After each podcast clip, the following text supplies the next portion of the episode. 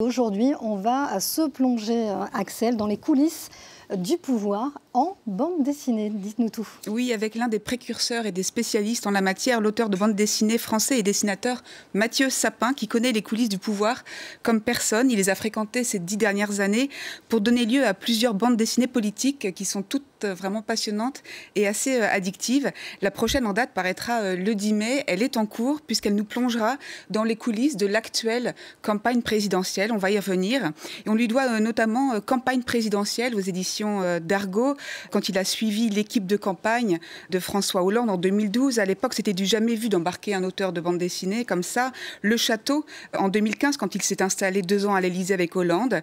Et Comédie française en 2020, toujours chez Dargo, qui scrute la présidence Macron euh, sous l'angle du rapport à l'art. Mathieu Sapin, il est euh, l'un des tout premiers à s'être intéressé comme ça à la chose politique en bande dessinée. Et puis quand il a commencé, il n'y avait pas toutes les bandes dessinées politiques que l'on voit fleurir aujourd'hui au début des années 2010, vous vous souvenez peut-être, il y avait eu le précurseur et best-seller Quai d'Orsay euh, de Christophe Blain et puis Antonin euh, Baudry sur la diplomatie de, Dominique de Bilfin. Euh, la bande dessinée avait eu vraiment un très grand succès. Elle avait été adaptée au cinéma.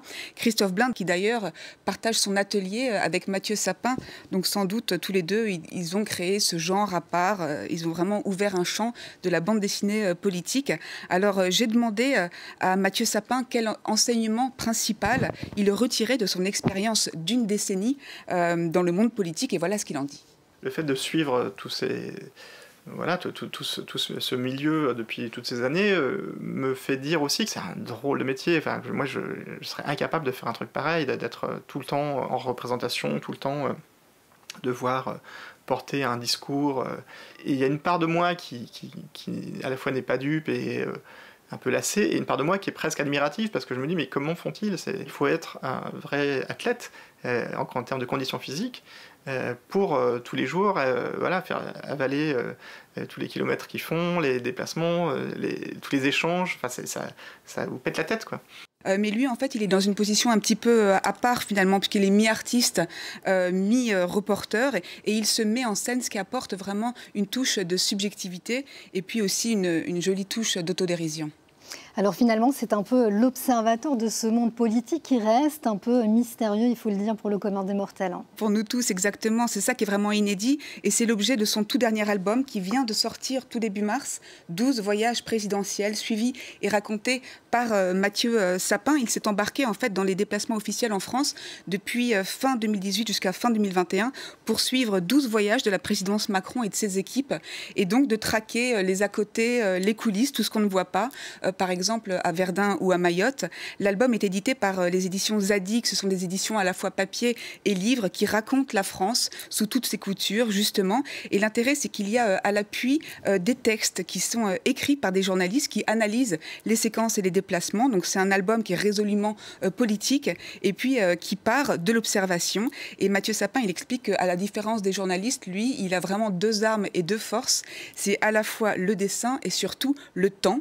Alors je lui ai demandé avec ces armes-là, quelles étaient euh, ses intentions avec cet album. On l'écoute. Moi, j'aime bien montrer l'humain, donc euh, les aspérités, les, ratés aussi. Souvent, les, équipes de communication essayent de, créer une séquence très scénarisée, très euh, belle, très propre. Et évidemment, ça marche jamais comme ils l'imaginent. Il se passe quelque chose qu'ils n'ont pas forcément prévu.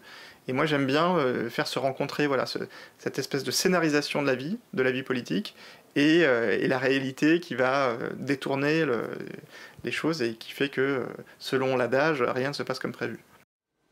Et on en vient maintenant à ce projet hein, qui est en cours sur les coulisses de l'actuel campagne présidentielle. Oui, c'est un projet collectif d'ampleur euh, qu'il mène, Mathieu Sapin, avec cinq autres dessinateurs et dessinatrices amis, dans les coulisses de la campagne présidentielle en cours. Chacun d'entre eux, en fait, suit un ou deux candidats euh, parmi les principaux euh, candidats, et cela donnera 240 pages d'un récit collectif et puis d'une trace dessinée. c'est une bande dessinée à 12 mains, en quelque sorte. c'est une campagne qui a commencé dans des conditions assez inédites et puis qui se poursuit aujourd'hui avec la guerre en Ukraine. Alors cela ressortira forcément de, cet album. Et puis fidèle à l'esprit de dérision et, d'humour, mais aussi d'observation de, Mathieu Sapin, qui est finalement le chef d'orchestre de ce projet collectif. L'intention, c'est vraiment de décrire en quelque sorte les coulisses et puis cette comédie humaine, tout le cirque, comme il dit. Mathieu Sapin, il en est à sa troisième campagne présidentielle en immersion. Alors il nous explique ce qui le frappe tout particulièrement dans cette campagne-là. Particulièrement dans, la campagne qu'on est en train de vivre, on voit bien que le, propos, le fond, les, idées politiques ne sont pas euh, convoquées. Et que c'est surtout beaucoup de la forme euh, qui, qui, prime, la communication. Pourquoi? Je ne sais pas, moi peut-être tout simplement parce que c'est la peur de, lasser, on est dans la culture du zapping, et donc on sait qu'il faut euh, tout le temps euh, capter, captiver, et quand euh, on se lance dans un, dans un, débat d'idées, de réflexion, peut-être que ça, on décroche plus facilement. Voilà, donc pour ne pas décrocher, comme il dit, campagne présidentielle, c'est une version augmentée d'ailleurs qui vient de ressortir. Le château pour les coulisses de l'Élysée sous Hollande, et puis euh, comédie française également. Et puis le dernier qui vient de paraître, voyage présidentiel, en attendant donc le 10 mai, et puis ce, projet collectif sur, sur la campagne en cours. Merci beaucoup Axel Simon sur ce regard euh, singulier que porte la BD sur euh, la politique et la campagne présidentielle. Merci à vous.